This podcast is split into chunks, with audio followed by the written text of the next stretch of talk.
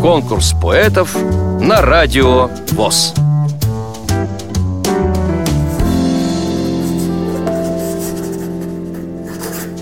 Меня зовут Наташа. Моя фамилия Кузьменко. Я живу в Ростовской области, хуторе Калинин. Занимаюсь домохозяйством, воспитываю сына. Э, мои интересы слушать музыку, смотреть фильмы. Заканчивала я вечернюю школу в городе Ростове-на-Дону. То есть обычная вечерняя школа номер восемь для абсолютно зрячих людей. Никаких там сборников, романов нету. Просто пишу стихи для себя, любви, ну, примерно где-то с 14 лет. Я познакомилась с парнем, когда мне было 18 лет.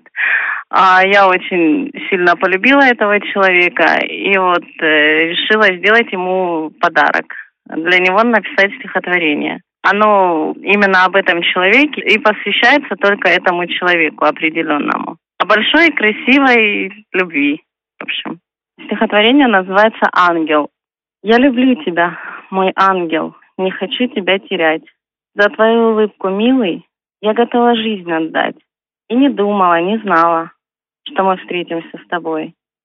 О тебе я не мечтала. У меня ведь был другой. Много раз я ошибалась, сделала последний шаг. Боже, как я настрадалась. Неужели это знак? Ты подарен мне судьбою, и меня счастливее нет. Я люблю тебя, не скрою. Знаешь, это не секрет. Вам понравилось это стихотворение? Проголосуйте за него на сайте радиовоз.ру. Поддержите понравившегося автора.